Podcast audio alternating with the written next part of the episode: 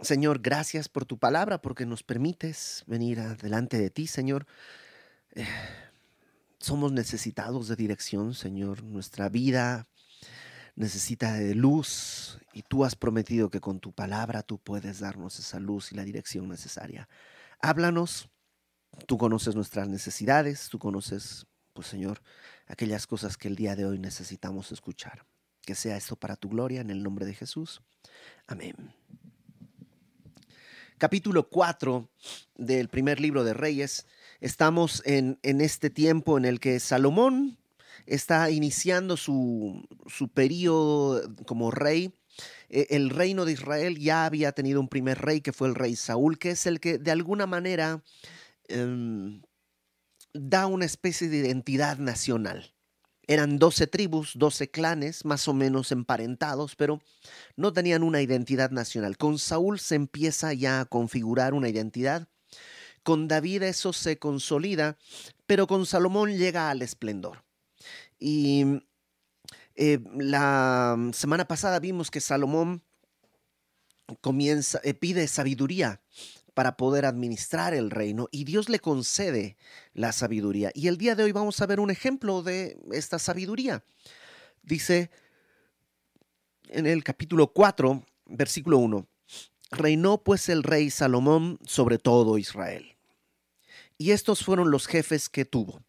Entre este versículo y el versículo 6 vamos a ver lo que le llamaríamos el día de hoy su gabinete están su ministro de Defensa, su ministro de Comunicaciones, está, eh, digamos que eso, su, su gabinete, sus personas de confianza, las que conforman su gobierno. Y vamos a verlos, dice en el versículo 2, estos fueron los jefes que tuvo.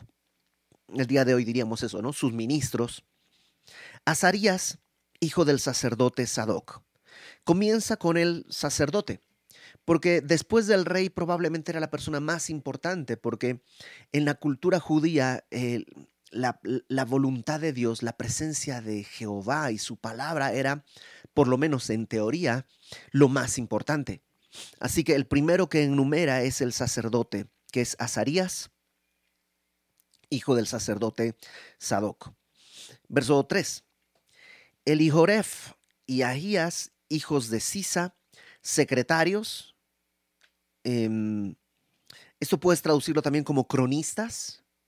Josafat, hijo de Ahilud, canciller. Canciller, la palabra canciller es curiosa, habla de como de, de, de, grabar algo, no, no, de grabadora, sino como de grabar algo. Y sí hace referencia también a un tipo de cronista.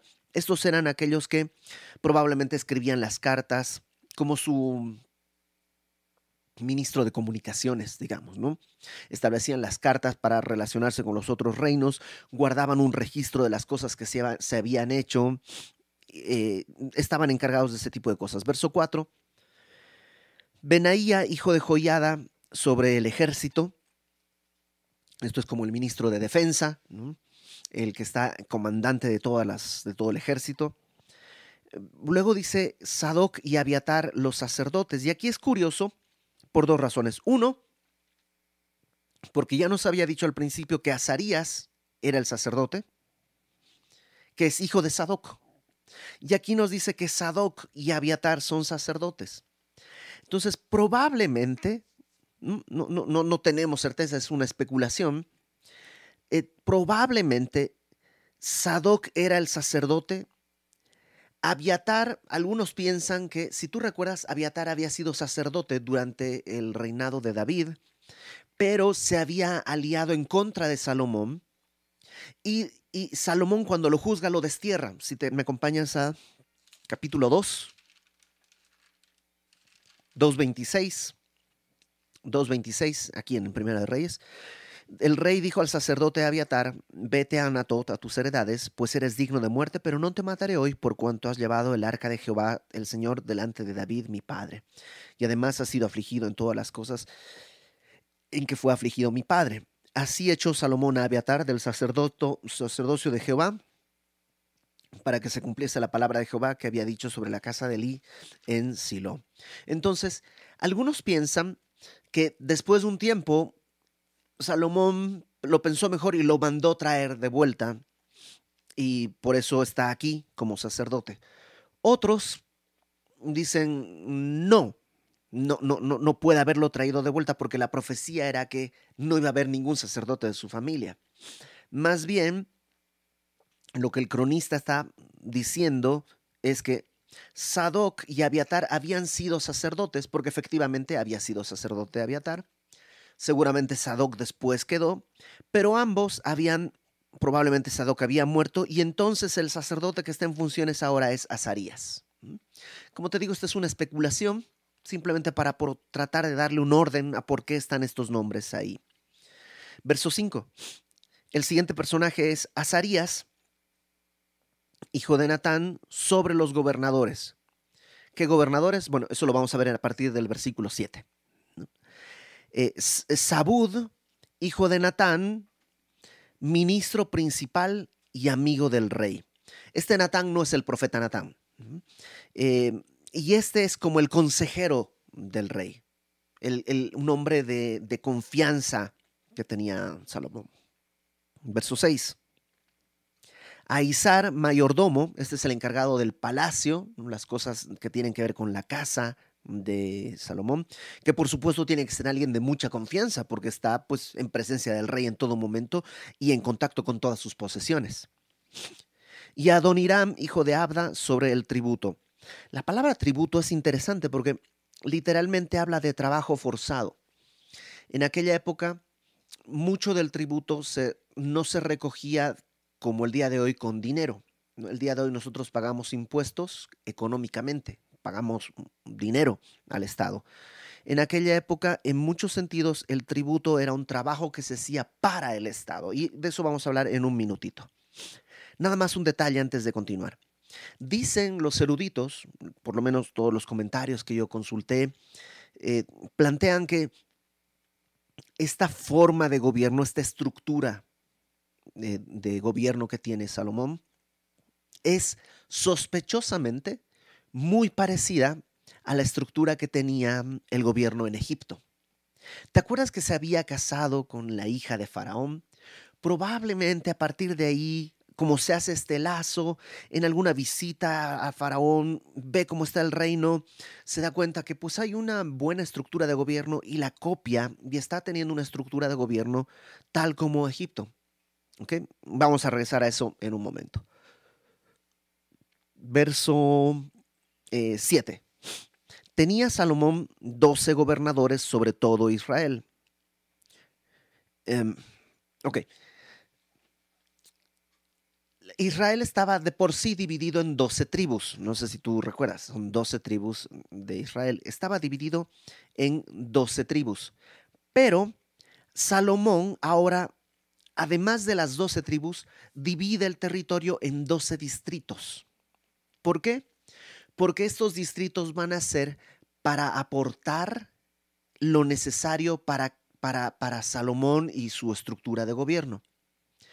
Y las, las, los, las tribus, ¿no? los que, si, estuviste con nosotros en Josué cuando estábamos estudiando los lunes, eh, las tribus recibieron sus suertes, su, territorio por suertes, y eran de distintos tamaños los territorios. Entonces había tribus muy grandes y había tribus más pequeñas. Y cada distrito va a aportar al rey por un mes todo lo necesario para subsistirse. O sea, 11 meses no pagan tributo, pero un mes tienen que aportar todo lo que el rey necesita. Y para algunas tribus eso no habría problema porque son muy grandes. Pero en cambio otras, un mes entero estar aportando los desgastaría porque no habría equidad, ni siquiera en población. Algunas tenían terreno montañoso, pues ¿cómo van a aportar la comida? Pues no se puede sembrar en la montaña. Otros, em, o sea, tenían distintas situaciones y no era posible. Y lo que hace Salomón es dividir más bien por distritos. No está tratando de reorganizar políticamente como la estructura nacional, simplemente para fines tributarios establece 12 distritos. Y sobre cada distrito va a poner un gobernador. Entonces, verso 7 dice, tenía Salomón 12 gobernadores, sobre todo Israel, los cuales mantenían al rey y a su casa. cada uno de ellos estaba obligado a abastecerlo por un mes en el año. Como te decía, eh, digamos, el distrito 1 aporta en enero, el distrito 2 en febrero y así. Entonces, durante todo el año ellos van también guardando cosas porque lo que tienen que aportar ese mes es una barbaridad descomunal. Lo vamos a ver en un minuto. Y estos son los nombres de ellos y solamente los voy a leer. Dice, eh, el hijo de Ur en el monte de Efraín. Aparece mucho la frase el hijo, que en, hebreo es Ben. Y aquí, pues, nomás como dato curioso, este es Ben Hur como la película, el hijo de Ur es Ben Hur. O sea, no es el de la película, pues, ¿no? Eh, porque estamos en el tiempo de Salomón. Ben Hur es del tiempo de Jesús en la película. Bueno, pero se llama así, ¿no? El hijo de Ur en el monte de Efraín, ese es uno. El hijo de Decar en Macás, en Salbim, en Bet-Semes, en Elón y en Bet-Hanán. Esos son los territorios donde está gobernando el hijo de Decar. Eh, ese es número dos. Número tres, el hijo de Gesed en Arubot. Este tenía también a Soco y toda la tierra de Jefer. Número cuatro, el hijo de Abinadab en todos los territorios de Dor. Este tenía por mujer a Tafat, hija de Salomón. Aquí había un emparentamiento con Salomón. Número cinco, Baana, hijo de Ahilud en Taanac y Megido y en toda Betseam que está cerca de Zaretán, más abajo de Jezreel, desde Betseam hasta Abel Meholá y hasta el otro lado de Jocmeam. Número 6, el hijo de Heber en Ramot de Galad. Este tenía también las ciudades de Jair, hijo de Manasés, las cuales estaban en Galad. Tenía también la provincia de Argob, que estaba en Basam, 60 grandes ciudades con muro y cerraduras de bronce. Ahinadab, hijo de Ido, en Mahanaim, Ahimaas en Neftalí, este tomó también por mujer a Basemat, hija de Salomón, aquí hay otro, otro parentesco eh, establecido, Baana, hijo de Usai en Aser y en Alot, Josafat, hijo de Parúa en Isaacar, Simei, hijo de Ela en Benjamín, y Heber, hijo de Uri, en la tierra de Galad, la tierra de Sehón, rey de los amorreos, y Og, rey de Basam, este era el único gobernador en aquella tierra. Ya están los 12 distritos que están establecidos. Hay entre los comentaristas em, una división porque algunos piensan que todo esto está dividiendo a todo lo que va a ser el territorio de Israel. Déjame regresarme un poco. Si tú recuerdas, desde el tiempo que estábamos estudiando con el rey David, había una tensión entre la tribu de Judá y las otras tribus. Incluso cuando David es coronado, solo es reconocido por Judá la primera vez y luego es reconocido por las otras tribus. En algún otro momento también se dicen, ¿qué tenemos con el hijo de David? Israel a sus tiendas. Y siempre hay esta tensión entre Judá, la tribu de Judá, que es de donde están saliendo los reyes, y el resto que se va a llamar el reino de Israel. Esta tensión va a escalar a la muerte de Salomón a tal punto en que se divide entre Judá y el resto que va a ser el reino de Israel, el reino del norte. Entonces muchos piensan que todo esto está solo en el reino del norte, lo que sería después el reino del norte, en las tribus, en, todas las otras tribus, no en Judá, y que Judá estaba exenta de pagar tributo. Muchos piensan, porque las poblaciones son muy difíciles de rastrear, no todas se pueden encontrar en el mapa. Entonces muchos dicen, no, todo esto está en Israel y por eso hay en Israel, si tú recuerdas en tus lecturas, habrás llegado al final, cuando Salomón muere, la gente viene con Salomón, con el nuevo rey, con Roboam, hijo de Salomón, y le dicen, oye, tu papá nos hacía, nos cobraba el tributo de una manera exagerada. Nos, nos cobraba hasta por respirar. Bájale tantito y te vamos a servir. Y Salomón consulta, no Salomón, perdón, Roboam, consulta primero con los ancianos y los ancianos le dicen, sí, hazles caso, baja el tributo, y luego consulta con los jóvenes y los jóvenes le dicen, no, no, el pastel, es más, diles que tú vas a ser incluso más duro. Y hace eso y se resquebraja el reino, ahí se parte en dos. Muchos piensan que es por esto, porque está em, cobrando impuestos solamente a esa parte del reino.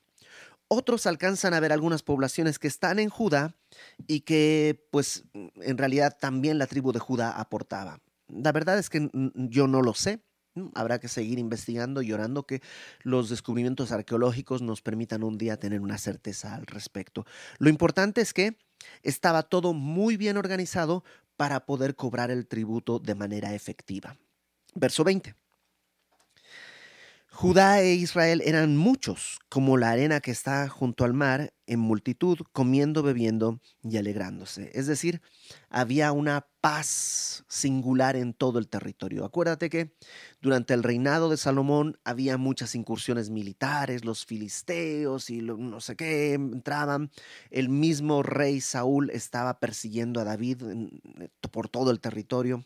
Durante el reinado de David, David también tiene distintas batallas y peleas y todo.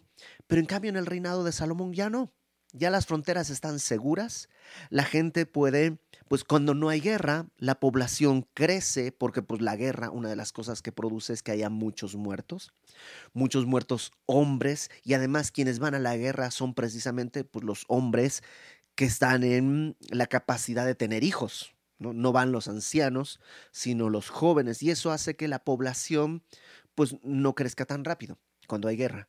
Cuando hay paz, crece fácilmente toda, toda la población. Y eso dice acá en el verso 20. Crecieron mucho, prosperaron, fue una nación que fue creciendo y además creciendo en paz, dice comiendo, bebiendo y alegrándose. Y Salomón, verso 21, señoreaba sobre todos los reinos, desde el Éufrates hasta la tierra de los filisteos y el límite con Egipto, y traían presentes y sirvieron a Salomón todos los días que vivió. Desde el Éufrates, estamos hablando desde el río Éufrates. El río Éufrates está ya en la frontera de lo que pues, era Babilonia. El día de hoy diríamos Irán, Irak, toda esa zona. Desde ahí hasta la frontera, no hasta Egipto, pero hasta la frontera del reino de Egipto, abarcaba todo el reino. Yo puse aquí un mapa que vamos a, vamos a ponerlo. Eh, toda esa mancha roja que ves ahí, eso, eso, rojito que está ahí, es eh, lo que era el territorio del rey eh, David, ¿no? Entre Saúl y, perdón, antes de David, el territorio que Saúl tenía. Lo que está un poquito naranja es lo que David conquista y luego Salomón eh, toma. Y todo lo que está en amarillo, que llega, si te fijas, al norte hasta el Éufrates, todo eso es lo que ahora nos está describiendo. Es la parte en la que, si bien no conquistó ¿no? No, terminaron poseyendo, eran sí reinos que pagaban tributo y ofrenda y reconocían a Salomón, a Israel, como una nación fuerte y por tanto tenían mucha influencia. Eran, em, si bien no estaban sometidos de una manera directa, sí entregaban eh, todo tipo de impuestos y todo esto. ¿no? Ok, regresemos. Todo esto sucede porque Dios había prometido que así iba a ser. A David le dice, tú no vas a poder construir el templo, eres un hombre de guerra, pero un hijo tuyo lo va a hacer porque él va a ser un reino de paz. En aquel momento no había una potencia militar en esa zona. Egipto no era una potencia militar, ya, ya hacía tiempo que había perdido eso. Babilonia todavía no existía como, como imperio. Eh, entonces, ese vacío de, una potencia fue llenado por el, eh, el, Salomón y su reino. Versículo 22. Chécate esto. La provisión de Salomón para cada día era de 30 coros de flor de harina.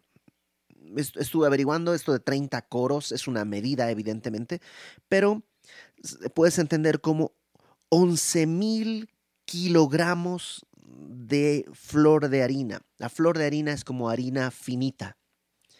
Esto es por día. O sea, imagínate cuántas tortillas puedes hacer con 11 mil kilos de flor de harina. Dicen, yo la verdad no lo sé, pero por lo que estuve averiguando, esto de flor de harina es que es una harina muy, em, como muy fina y que se puede usar en, en, repostería, mientras que la harina común se usa más en panadería. No sé, no sé, pero 11 mil kilos diarios. Eso es lo que tenía que aportar por un mes cada distrito de los que estuvimos viendo hace rato. Entonces es una barbaridad. 11 mil, multiplícalo por 30. Eso, es lo que tiene que aportar cada, y, eso tiene que hacerse. Entonces durante un año van cosechando trigo y van guardando un poco de trigo, un poco de trigo, un poco de harina para poder entregar esto al rey. Además de eso, dice 60 coros. ¿no? Eran 30 en el otro, ahora son 60 coros, 22 mil kilos de harina 10 bueyes gordos por día, 20 bueyes de pasto, 100 ovejas, sin los ciervos, gacelas, corzos y aves gordas. O sea, todo eso es por día lo que consumía el rey, bueno, no el rey, su reino. Algunas personas han calculado que todo su, su gobierno que estaba constituido entre 4.000 y 5.000 personas. ¿no? Porque tiene que comer el rey, su esposa, sus hijos. Ten en cuenta que más adelante eh, Salomón nomás, él solito va a tener mil mujeres, ¿no? O sea, todo esto, para eso necesitan esta barbaridad de, de, tributo. Y dices, ah, ok, ya entendí por qué cuando Salomón muere le dicen a Roboam, oye, tu papá nos estaba acogotando, ¿no? Todo nos, nos quería cobrar de todo. Verso 24.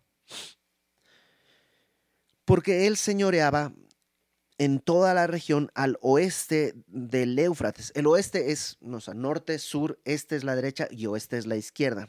Entonces, si ponemos la imagen de nuevo, te vas a fijar que justo al oeste del Éufrates, ahí está el río Éufrates, y a su izquierda, digamos, toda esa zona, al oeste del Éufrates, desde Tifsa hasta Gaza. Gaza es eh, Filistea, donde dice Jerusalén, ahí a la izquierda, todo eso es eh, la zona de Gaza, sobre todos los reyes al oeste del Éufrates y tuvo paz por todos lados alrededor.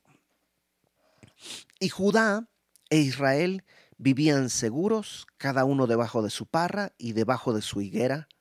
Esta es una frase, algunas Biblias lo traducen incluso, eh, cada uno tenía su casa y su patio es un poco, la idea es que vivían bien, el sueño americano, ¿no? Piensa en eso, tu, casa grande, tu patio bonito, tu árbol frutal y tranquilo, no, hay, no entran los, los ejércitos a la guerra, no hay delincuencia, hay prosperidad, por eso puede haber tanto, em, tanto impuesto ¿no? que, que pueden pagar.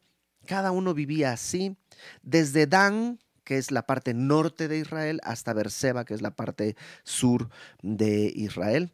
Eh, dice todos los días de Salomón, es durante el del reinado de Salomón. Verso 26. Entonces, ten, ten en cuenta, Salomón tiene un gabinete bien organizado.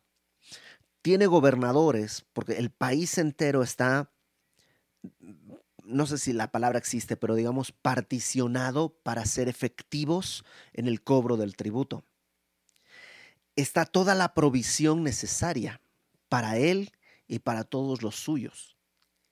Además de eso, verso 26, Salomón tenía 40 mil caballos en sus caballerizas para sus carros y 12 mil jinetes.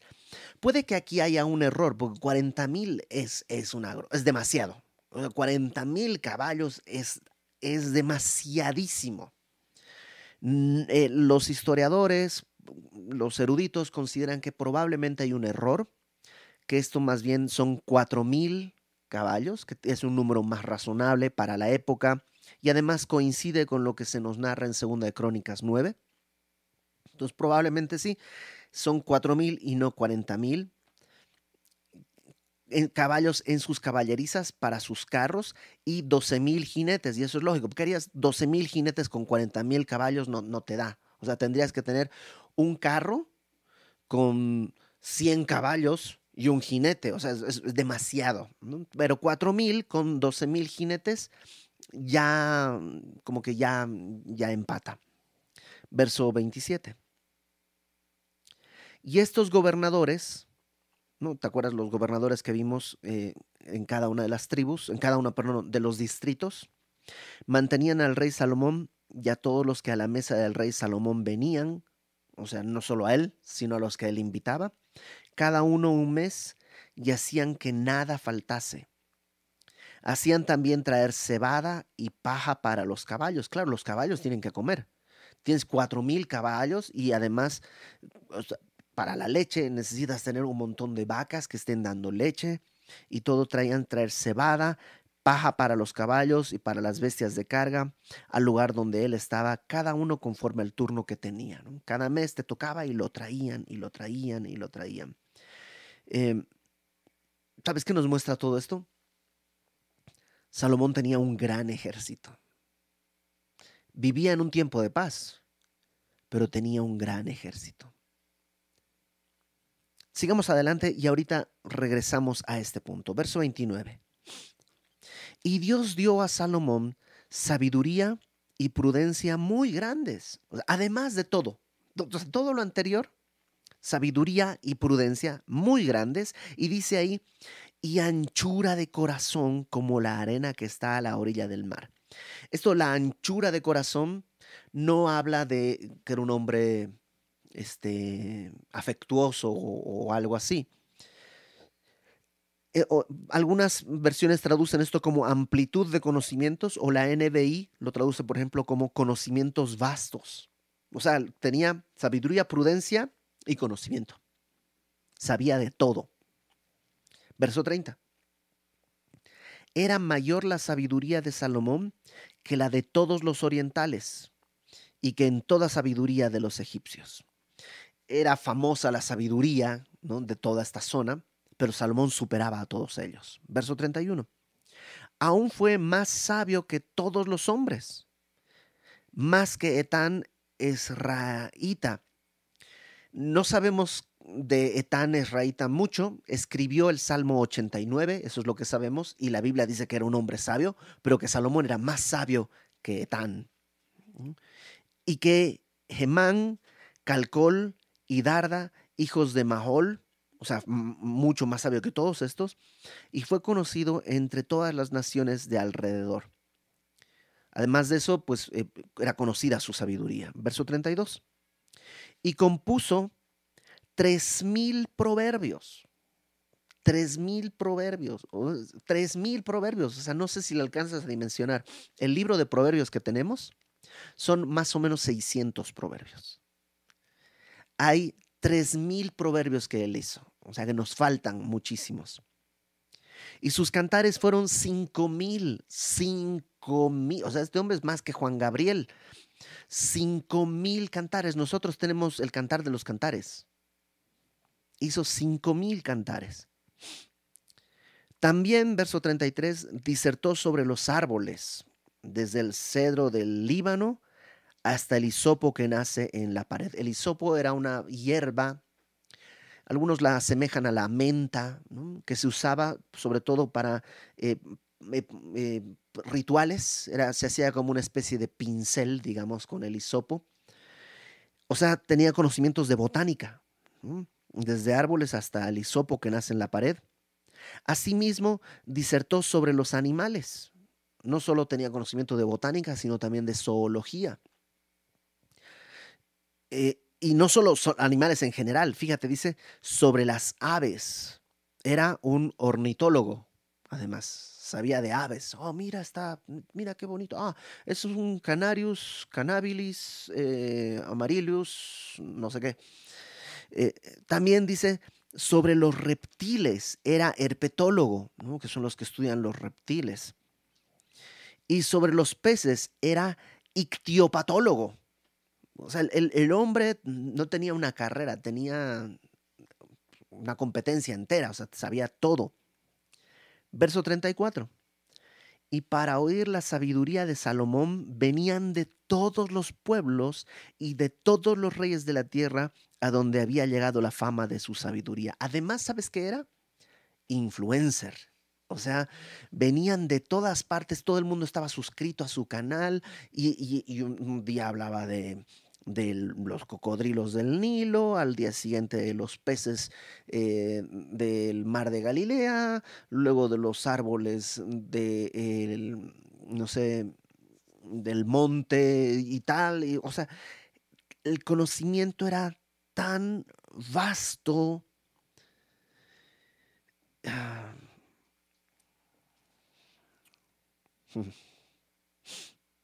pero, porque hay un pero, no alcanzaba a ver lo que estaba haciendo. Tenía tanto conocimiento, tanta prudencia en la organización de su reino.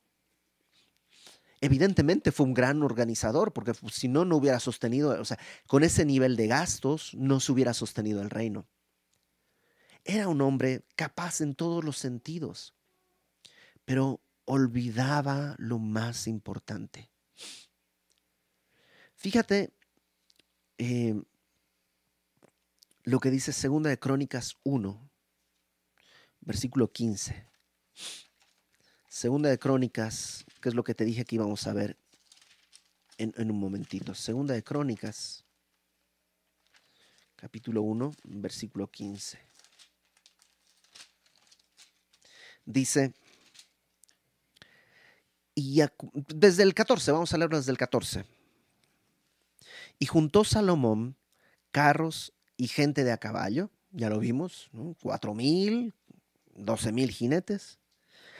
Tuvo mil cuatrocientos carros, doce mil jinetes, de los cuales puso en las ciudades de los carros, los cuales puso en las ciudades de los carros y con el rey en Jerusalén. Verso 15, y acumuló el rey plata y oro en Jerusalén como piedras. Así como hay piedras en, así, amontonados, así tenía plata y oro. No sé si alguna vez viste eh, em, a Tío Rico. ¿Aquí se llama Tío Rico? El eh, Rico Macpato. Ah, bueno, en, en Sudamérica o en Bolivia le decían Tío Rico que tenía una bóveda de dinero donde se metía a nadar entre sus, entre sus monedas y su dinero. O cuando el hobbit, eh, cuando Bilbo llega donde está el dragón y está entre oro y joyas, así estaba Salomón, acumulando oro, plata, cedro como cabraigos de la cefela en abundancia. Y verso 16, y los mercaderes del rey o sea, sus, la gente encargada de comprar cosas para el rey, compraban por contrato caballos y lienzos finos de Egipto para Salomón. O sea, iban a, Egipto, eh, nuestro contrato, vamos a comprarte 5 mil caballos por, o 500 caballos por semestre, ¿no? Para renovar nuestro parque automotor. Vamos, tenemos que estar caballo último modelo y por supuesto lienzos, telas, verso 17. Y subían y compraban en Egipto un carro por 600 piezas de plata y un caballo por 150. Y así compraban por medio de ellos para todos los reyes de los Eteos y para los reyes de Siria. O sea, compraba eso y revendía Salomón a otros reyes.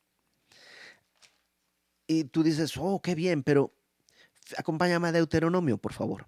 Deuteronomio 17. Deuteronomio capítulo 17.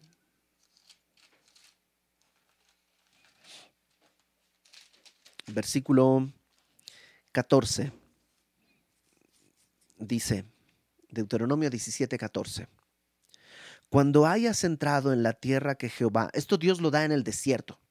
El pueblo salió de Egipto, están en el desierto y esto es lo que Dios les dice. Cuando hayas, hayas entrado en la tierra que Jehová tu Dios te da, cuando estén en la tierra prometida, donde entraron con Josué y luego los jueces y luego Samuel y luego David y, Saúl y ahora Salomón, cuando estés ahí y tomes posesión de ella y la habites y digas, pondré un rey sobre mí como todas las naciones que están en mis alrededores, ciertamente pondrás por rey sobre ti al que Jehová tu Dios escogiere. De entre tus hermanos pondrás rey em, sobre ti no podrás poner sobre ti al hombre extranjero que no sea tu hermano. Verso 16. Pero él no aumentará para sí caballos. Ups. Salomón tiene un montón no, no, no, no, de caballos. Y luego dice, ni hará volver el pueblo a Egipto con el fin de aumentar caballos. No vayas a Egipto a conseguir más caballos. ¿Y de dónde compraba sus caballos Salomón? De Egipto. Porque Jehová ha dicho, no volváis nunca por este camino. Verso 17. Ni tomará para sí muchas mujeres, y eso es lo que vamos a ver más adelante, mil mujeres, para que su corazón no se desvíe, ni plata ni oro amontonará para sí en abundancia. Ups, ¿qué dijimos? Que tenía amontonadísimo plata y oro. Verso 18, fíjate lo que tendría que haber hecho.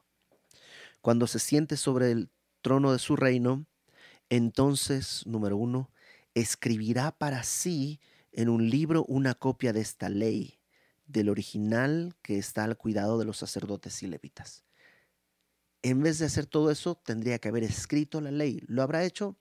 Pues si lo hizo, no lo hizo bien, porque se hubiera enterado al pasar por acá. Verso 19. No solo lo escribirá, lo tendrá consigo. O sea, tiene que escribir esta ley y la tiene que guardar consigo. No, me la guardan, me la, me la, archivan en algún lugar ahí. No, no, no, la tiene que tener consigo. Y luego dice, y leerá en él, en el libro, todos los días de su vida para que aprenda a temer a Jehová su Dios, para guardar todas las palabras de esta ley y estos estatutos para ponerlos por obra, para que no se eleve su corazón sobre sus hermanos, ni se aparte del mandamiento a diestra ni a siniestra, a fin de que prolongue sus días en su reino y sus hijos en medio de Israel. Acompáñame a Deuteronomio 11, perdona, a Primera de Reyes. Vamos a adelantarnos un poquito al capítulo 11. Primer libro de Reyes, capítulo 11, versículo 3. Y tuvo setecientas mujeres reinas y trescientas concubinas, y sus mujeres desviaron su corazón. Y cuando Salomón era ya viejo, sus mujeres inclinaron su corazón tras dioses ajenos, y su corazón no era perfecto con Jehová su Dios, como el corazón de su padre David. Porque Salomón siguió a Astoret, diosa de los Sidonios, a Milcom, ídolo abominable de los amonitas, e hizo Salomón lo malo ante los ojos de Jehová, y no siguió cumplidamente a Jehová como David, su padre. Y ahí puedes seguir leyendo, pues vamos a llegar ahí en unas semanas, la tragedia. ¿Qué nos muestra esto? Salomón tuvo todo. Tuvo todo. Déjame ponerlo de esta manera. Escribió, ¿cuántos dijimos? Tres mil proverbios, de los cuales nos quedan 600. Ni la mitad. Una cuarta parte de, de lo que Salomón escribió. Sus cantares fueron cinco mil tenemos el cantar de los cantares. O sea, no tenemos ni un discurso de Salomón sobre el, cocodrilo o sobre los peces o sobre los... No hay. No hay. En Eclesiastés, que escribe Salomón, dice, hablé sobre esto y aquello, pero no sabemos qué es lo que habló. O sea que al final, al final de cuentas y al final del día, Nada de todo esto que hizo valió. Quedó bien poquito. 600 proverbios de 3000, un cantar de 5000. Todo, o sea, ¿cuánto de pérdida es eso? Y, y, a veces, por lo menos yo, no sé tú, yo me esfuerzo y me esfuerzo a veces en cosas que a lo mejor el día de hoy son muy rimbombantes y puedo hacer que a la gente me aplauda y no sé, podría buscar cosas así. Pero que un día cuando yo no esté no van a valer nada. ¿Cuánto de lo que yo estoy haciendo el día de hoy verdaderamente va a contar dentro de 40 años? O dentro de 50 cuando yo no esté. Cuando mis nietos se acuerden y le pregunten a mis hijos, oye, ¿cómo era el abuelo? O mis tataranietos. ¿Cuánto va a quedar? Salomón tenía todo, pero en muchos sentidos erró. Algunos dicen que al final de su vida se arrepintió y por eso escribe Eclesiastés y al final de Eclesiastés hay un mensaje muy bonito que lo estudiamos en, los lunes, pero puedes leerlo tú en el último capítulo de Eclesiastés. Em, que nuestra vida no, no sea de tanto éxito, pero que al final no quede en nada. Estaba recordando eh, hoy una canción que habla de una, de una, de una chica que se llama Cristina. Y la canción comienza diciendo, era tan pobre que no tenía más que dinero. Y más adelante dice la letra de esta canción, nadie le advierte que al cielo no se va en limusina. Y me acordaba también de Facundo Cabral que decía, eh, ni el oro de tu bolsillo, ni la seda de tu pañuelo, ni tu plata, ni tus latas son el camino del cielo. Tenés demasiado peso para poder alzar vuelo. A veces nos, ni siquiera son cosas de pecado, pero nos llenamos de tanto peso que dentro de 40 años no van a servir de nada. Elige tus batallas. Pelea las cosas por las que vale la pena pelear. Pon tu mirada, dice Pablo al final de 2 Corintios 4, pon tu mirada en las cosas invisibles, porque las cosas que no se ven son eternas, mientras que las que se ven son temporales. Líquida, que era otro grupo de Cuernavaca, tenía una canción que me encantaba, que decía, estoy fijando mi mirada en donde no veo nada. Y creo que ese es nuestro llamado el día de hoy. Qué bueno que Salomón tuvo todo esto. Qué bueno que fue a Egipto y conoció una buena administración y la aplicó en Israel. Qué bueno que tuvo recursos. Qué bueno que pudo invitar a comer a tu. Qué bueno, qué bueno, qué bueno, qué bueno, qué bueno. Pero en verdad me, me entristece mucho que 3.000 proverbios solo tengan 600. Que no haya un solo discurso. ¿Cuánto le habrá tomado escribir un discurso sobre los cedros del Líbano? Y ya no está. Se borró, no existe, no existe, ya no hay cuánto de lo que yo estoy haciendo verdaderamente va a hacer la diferencia para mis hijos o mis nietos o tal vez más allá. Vamos a pedirle a Dios que nos ayude. Señor, queremos la sabiduría que tenía Salomón, pero no queremos cerrar en el blanco. Queremos vivir en tu temor, enfocándonos en lo verdadero, en lo justo, pensando en estas cosas, Señor, en lo que es de buen nombre, en aquellas cosas que te glorifican. Pero hay tanto ruido alrededor y tanta distracción. Y nosotros somos tan insuficientes. Si Salomón con tanta sabiduría fracasó en esto, nosotros solo dependemos de ti. Extiende tu mano sobre nosotros. Tómanos, Señor, levántanos. Que tu palabra en nuestro corazón haga la diferencia. Que como le dijiste a Josué, Señor, nunca se aparte de nuestra boca este libro de la ley, sino que en verdad en él meditemos de día y de noche. Que sea así para tu gloria, Padre, en el nombre de Cristo nuestro Salvador. Amén y amén.